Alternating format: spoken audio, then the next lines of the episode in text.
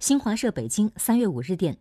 财政部副部长许宏才五号在国务院联防联控机制新闻发布会上表示，疫情发生以来，财政部门积极发挥职能作用，切实加强防疫经费保障。截至三月四号，各级财政共安排疫情防控资金一千一百零四点八亿元，已使用资金为七百一十四点三亿元，未使用资金为三百九十点五亿元。